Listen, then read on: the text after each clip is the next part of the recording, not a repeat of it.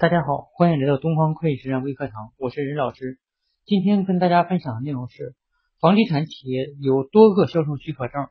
那么这个项目的清算时间应该怎样确认呢？一个房地产开发项目，一个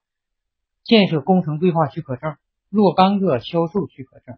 确认清算条件的时候呢，按最后一个销售或者预售许可证的时间来确认。谢谢大家，感谢关注东方会计实战微课堂。